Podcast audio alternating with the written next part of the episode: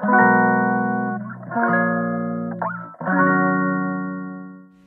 んばんは。ミネチャンネル第32回目の配信です。このチャンネルはちゃんみねことフードアーティストの小山美音子が料理やエンタメ日々の気づきを気ままにトークします。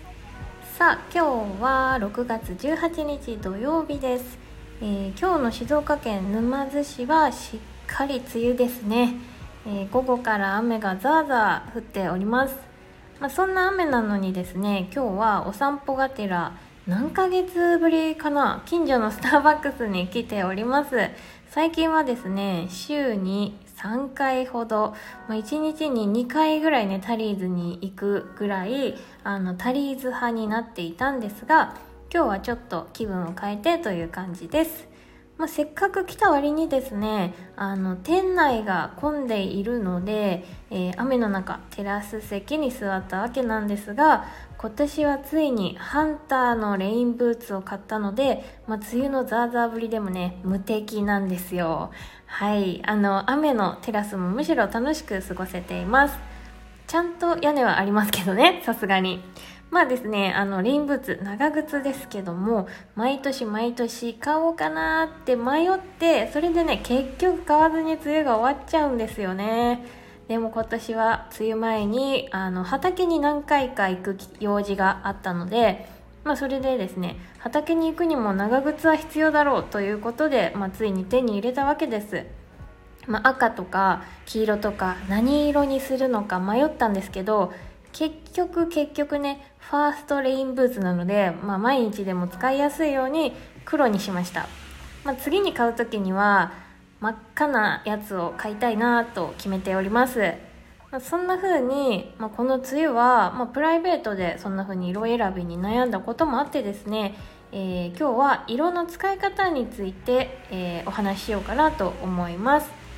まだもう少し肌寒かった時期なんですが、まあ、ビビットカラーの黄色いトレンチコートをねあのよく着ていたっていうのもあってなんかこう色について、まあ、特によく質問されてたんですね。でこの前もあのつい地味な色ばかり選んでしまうんだけど私も明るい色を身につけたい。カラフルな色はどうやって使ったらいい？っていう感じでですね質問をいただきましてあのそれにちょっと今日はお答えしようかなと思います。まあ、料理の色味もそうなんですが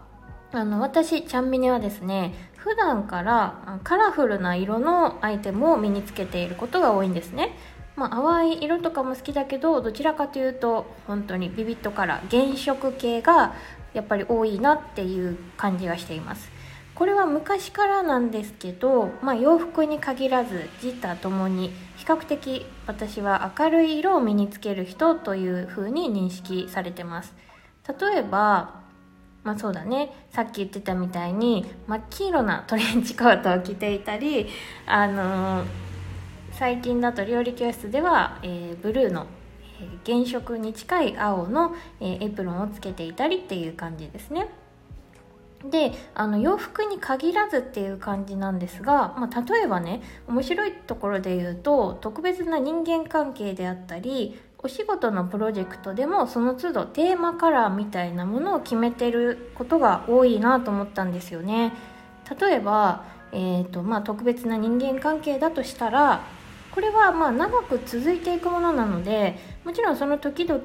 とともにねあのそのカラーは変化していくんだけど、まあ、相手をどんな色の人だと捉えているかっていうのをなんとなくこう軸にあの思っていたりするんですね。でまあ嫌なことがあった時なんかにそういうのって少し役に立つ気がしています。まあ、色には色彩心理学とかって言ってイメージや意味合いがあるのでそれを指標にしていますすごくシンプルに言うとあの分かりやすいところだと、まあ、あまり慌てず冷静で信頼できるけどなんとなく自由だなっていうような印象がある人は例えば Facebook のアイコンみたいな色の青のイメージが強い人だなって思ったりします。まあ、第一印象とか、まあ、話している時のこう数回のイメージでこう決めちゃったりとかっていうのがあるので、まあ、完全にこちら側のしあの主観みたいなことだったりはするんですけど、まあ、私自身も青が好きなので、まあ、その基準の色として自分の指標にも使っています。まあ、それがあの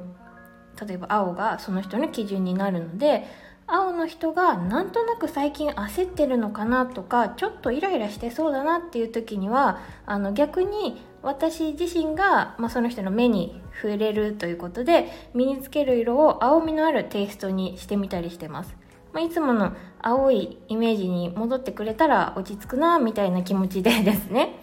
まあ、心理的には、まあ、焦りや色味が強い人に強い赤色なんかを見せてしまうともっとあの焦ったりとか、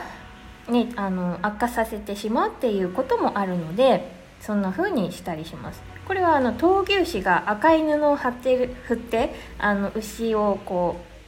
うなんていうのあれ 追いかけてるじゃない追いかけられてるんですよね。っていうのとま同じ効果です。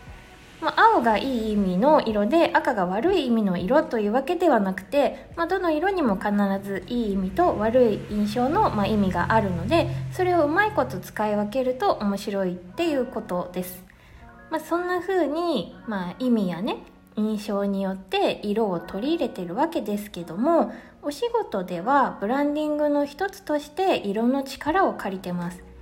例えばフードアーティストとしてお客様の前でライブペインティングみたいにお料理を振る舞うという時にはお客様の目につくような持ち物や洋服はなるべくね白黒シルバー、まあ、白から黒のグラデーションの中の色を使うようにしています。まあね、アートだなんだかんだって言ってもですね、やっぱり食事の提供をするっていうところは変わらないので、まあ、ちゃんみねは白が似合う人っていう、まあ、清潔感が似合うイメージを、まあ、定着させたいなっていうこともあります。なので仕事では基本的に白い洋服を着ます。だけど、まあ、コックコートだと私のこの作っていきたいなっていう、まあ、自由さっていうものに対しては重すぎてしまう職人さんすぎてしまうのでもう少しカジュアルにねあのお気に入りのブランドで、まあ、手のこう腕のね機動性はいいけどちょっと個性のある白いシャツなんかを好んできたりしてただ前掛けだけはレストランのシェフがつけているようなものにしています。ま、これによってですね、あのお料理をテーブル一面に盛り付けをするっていうのが、まあ、パフォーマンスの一つでもあるのでその時にお客様側から見て料理を含めた、まあ、テーブル全体向こうから見た視覚的な世界観が、まあ、バランスよく見えるような色として自分自身は白と黒で統一をしているっていう感じです。まあ、あの他にも、えー、シルバーだったら清潔感のイメージもあるんですけど他にも未来的であるとか心を落ち着かせるようなイメージがあるので、まあ、そんな空間を作りたいなっていうことで、まあ、仕事の時にはシルバーをこうアクセサリーで身につけたりしています。まあ、ゴールドのアクセサリーはなのでプライベートでしかつけないようにあのブランディングをしています。まあ、そのブランディングってね難しいですけど あのといえばなんですが、まあ、今ねとある方をゲストにお招きするイベントを企てておりましてまあ、それは50代以上の女性をターゲットにしたあの企画をしているんですが、まあ、こちらの思惑としてはねあの赤のビビッドな赤のね、まあ、ちょっと何て言うのかなベルベットっていうのかな、まあ、そういうエネルギッシュなこうブランディングをしていこうかなというふうに進んでいたんですけど、まあ、ゲストの方はですね優しい紫の色のブランディングをされている方なので、まあ、一旦そのデザインを組み直していてですね現在紫問題に 向き合っております。そう題して紫問題としてね、まあ、仲間内であの話が通じているんですが、まあ、ちょっと申し込みページやなんやかんやをねあの赤だったのをこう紫仕様に変えていくっていうところとだけど自分の最初にやろうとしていたそのね、えー、ターゲットに向けた企画っていうのをずらさないようにどうやって紫を取り入れるかっていうことを、まあ、この土日をね、えー、やっているわけなんですがまあ、そんな風にですね色によって、まあ、人や世界観の印象が大きく左右されるので、まあ、日常に色を取り入れるならばまずはね色の意味をちょっと検索してみるのはあの結構おすすめです。本当ならば、まあ、ピンときた色とかね気に入った色を選ぶと一番いいんですけど、まあ、それができないから悩んでるんだっていうことですもんね。なのであの色の意味やイメージをググってみましょう。まあ、それによってあれですねあとは気分とかあの明るくなりたいなって思ったら明るくなりたい色意味とか ってググってみると例えばもうピンクとか黄色とかなんかそういう風に出てきたりするのであの普段ね淡い色を好んできている方とかだったら、まあ、そんな風にあの探してみるのをおすすめします。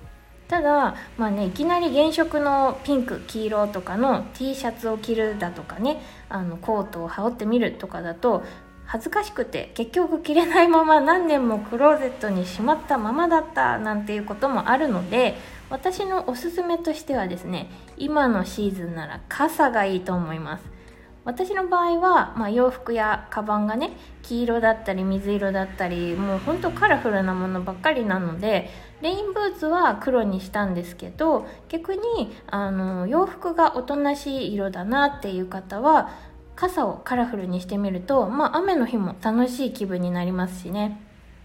もちろんレインブーツにチャレンジしてみてもいいと思うんですけど可愛い色のレインブーツって結構価格が高いなって思ったんですよね。ちょっと探しててねこの梅雨に。だからあのそれこそねちょっと始めるにはハードルが高いなと思うのでリーズナブルに始められて、まあ、服との相性をそんなに気にしなくてもいい傘であればあの楽しみやすいんじゃないのかなと思います。まあ、というわけでですね、まあ、今日は色の使い方についてお話をしてみました。これを聞いてくださったあなたがさまざまな色を好きになって楽しく身につけてくださることを応援しております。それでは今日もこの辺で明日もいい一日にしましょうね。バイバーイ。